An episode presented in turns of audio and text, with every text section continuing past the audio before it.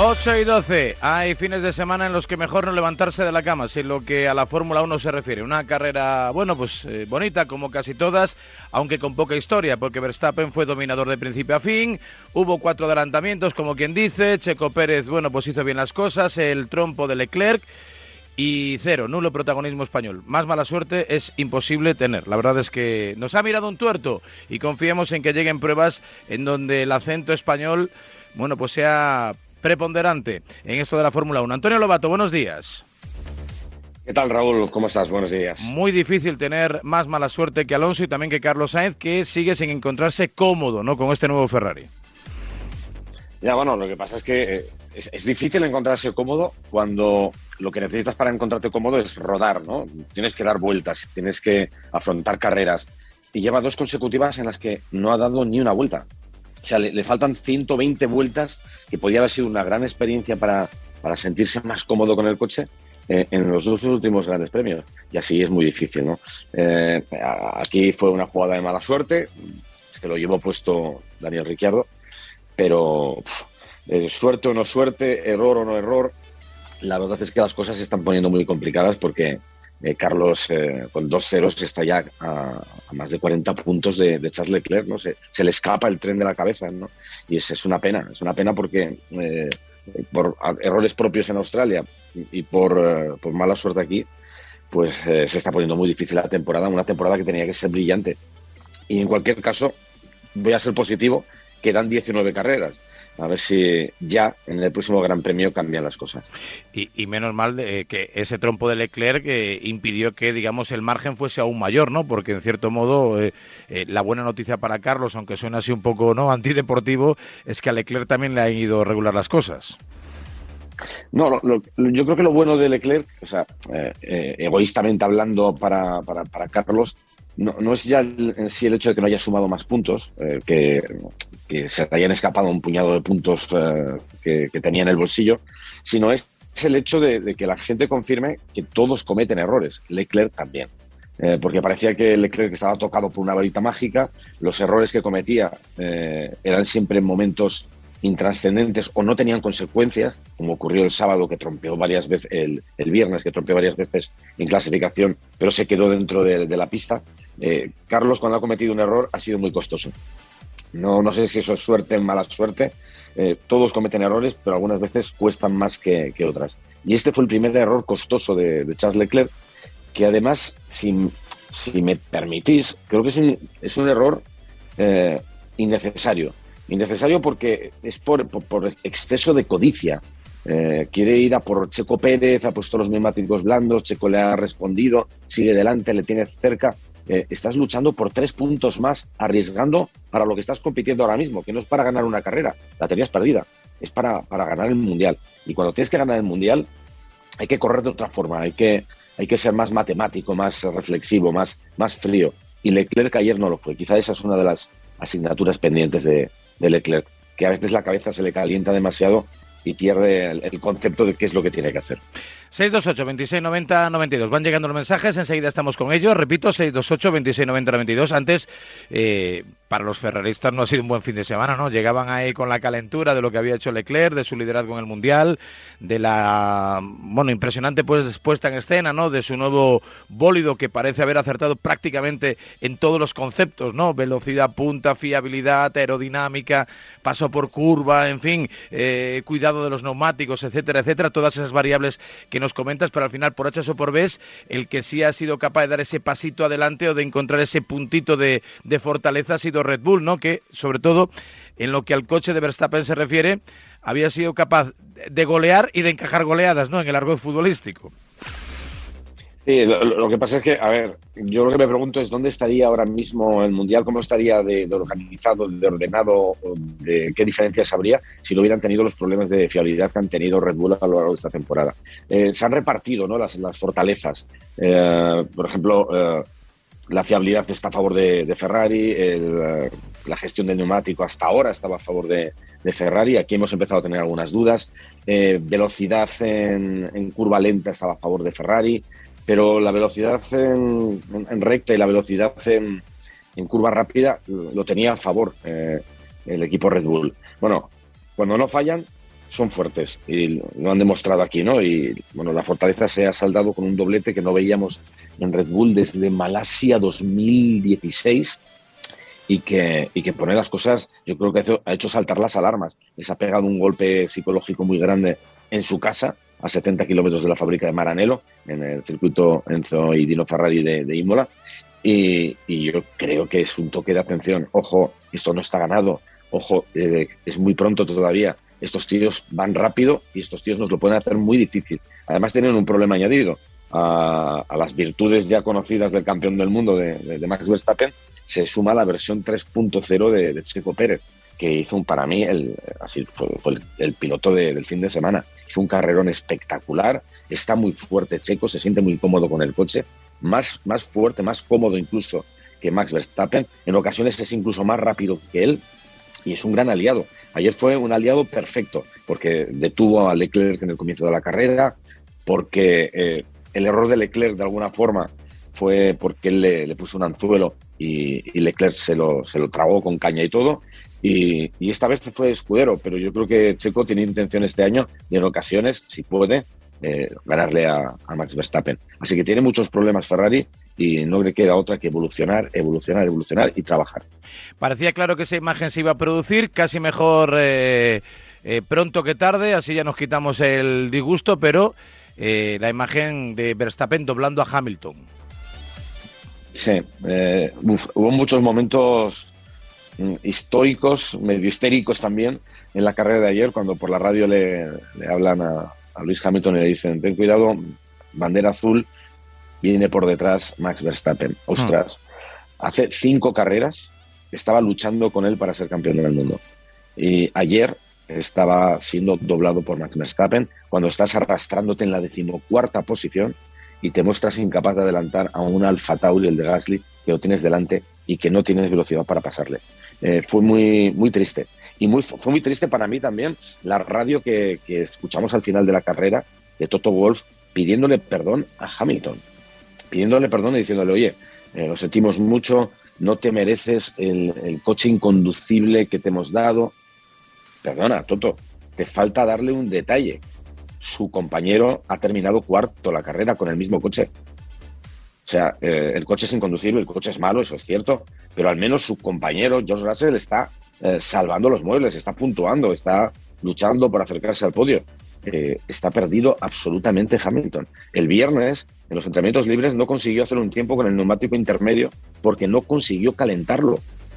Eh, fue terrible. No consigue calentar los neumáticos mientras su compañero sí. Yo no sé si es un problema de ambición, si es un problema de falta de hambre. Claro, él está acostumbrado a, al caviar, ¿no? A, a, luchar por, por ganar carreras y, y, ganar títulos mundiales. Y ahora lucha por meterse en zona de puntos. Y eso a lo mejor para un siete veces campeón del mundo es un botín demasiado pequeño que no, que no apetece nada. Bueno, pues esto es lo que hay. Van llegando los mensajes 628 26 90 92. Escuchamos la gente un tanto desilusionada, desencantada con lo que pasa. Normal. Buenos días, Radio Marca. Buenos días. A ver, yo para Buenos la días. pregunta para Lobato. A ver, no, te, no, no, deberían de cambiar algunas reglas, por ejemplo, Ajá. en el tema de salida, ¿no? Que salen los coches, te pegan, tú no tienes la culpa, te, echa, te echan de, del circuito, ¿no? Tú imagínate, toda la semana entrenando, preparando, eh, te gastas un dineral en, en, en, tu equipo, en que funcione bien el coche y todo bien. Por culpa de otro, te sacan de la pista. Eh, pues es difícil. Ya, no, hombre. Gajes del oficio, eh, ¿no? Está mal, ¿no? Está mal que te echen, pero. Es, eh, entrena, preparas el partido y, hace, y, haces un penalti, ¿no? En el minuto uno, o yo qué sé, claro. o, o, te expulsan por una acción tonta, no sé, es difícil. Sí. sí o, o, antes, fíjate que no, no, había bar, ahora con bar también a veces se equivocan, pero eh, no, no, te pitaban un penalti o, no, o te anulaban un, un, gol y habéis estado trabajando todo, todo, toda la temporada para ese partido en concreto, ¿no?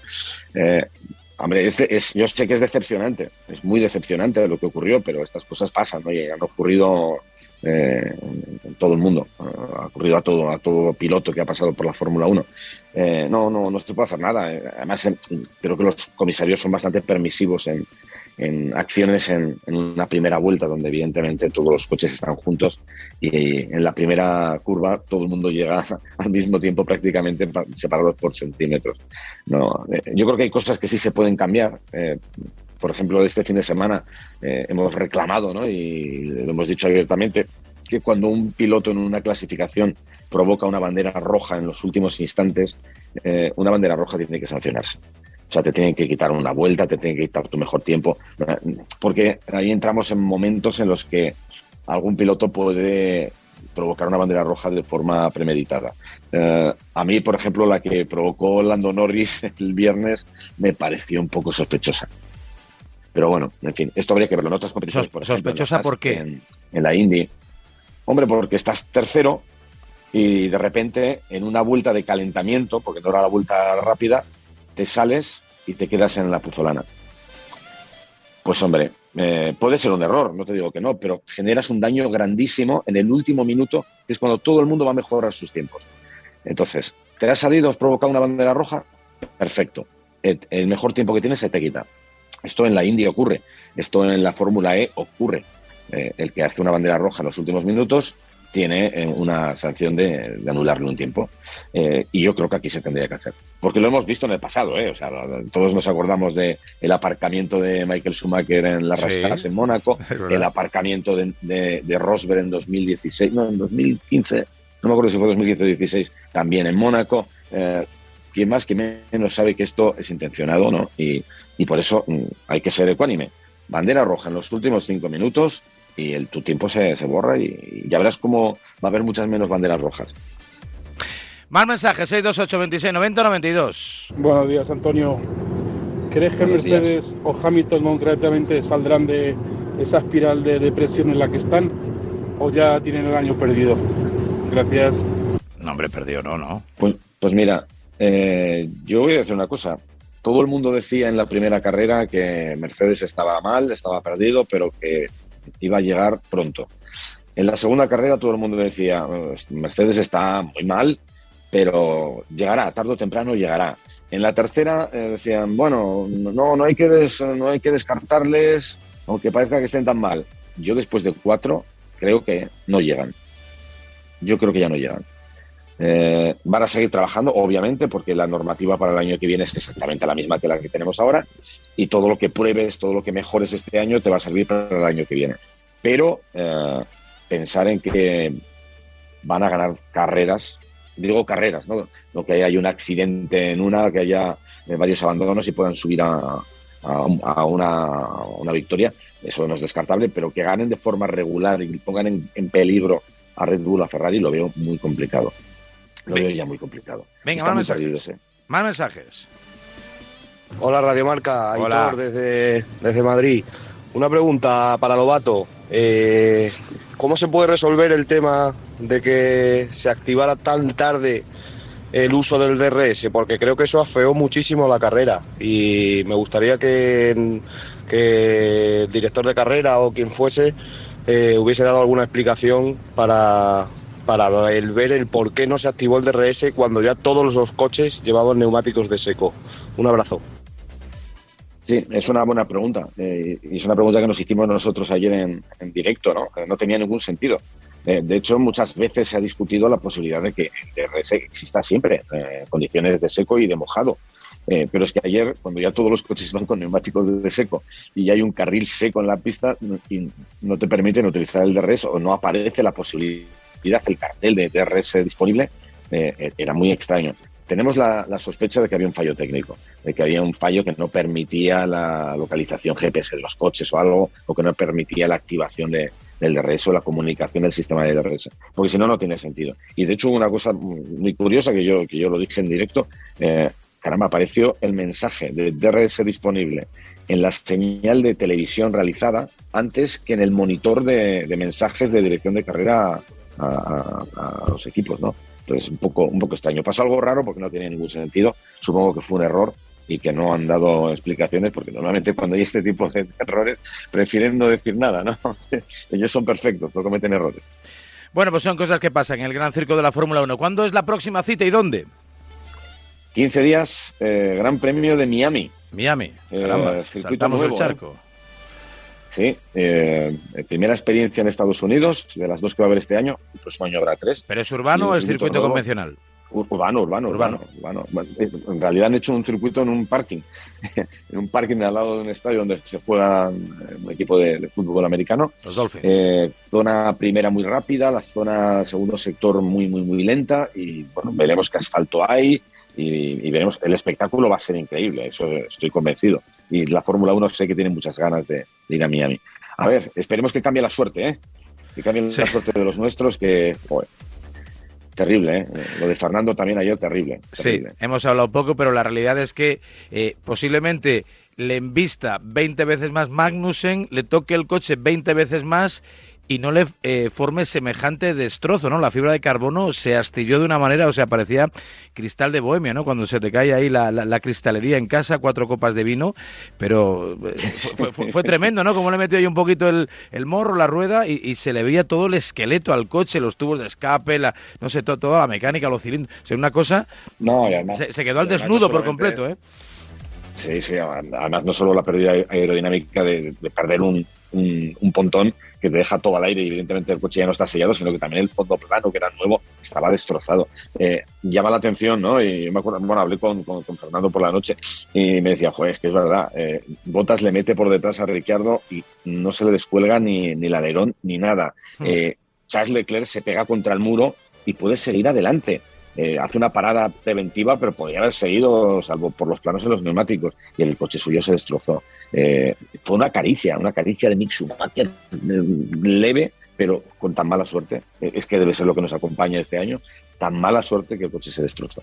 esperemos que toda la mala suerte que han tenido los nuestros, incluso también todos los errores que han tenido a veces los nuestros en, este, en estas cuatro carreras, sean los últimos y que a partir de ahora tengamos una temporada más afortunada y, más limpia. Empezamos mal, pero acabaremos mejor y siempre con Antonio Lobato, cada semana aquí en la sintonía de Radio Marca. Un placer escucharte y que tengas buena semana, Antonio. Igualmente, Raúl. Hasta la próxima, 628 26 90 92 para todo tipo de interacción. Enseguida la tribu a las 8 y 29, 7 y 29 en Canarias. Enseguida más aquí en A Diario.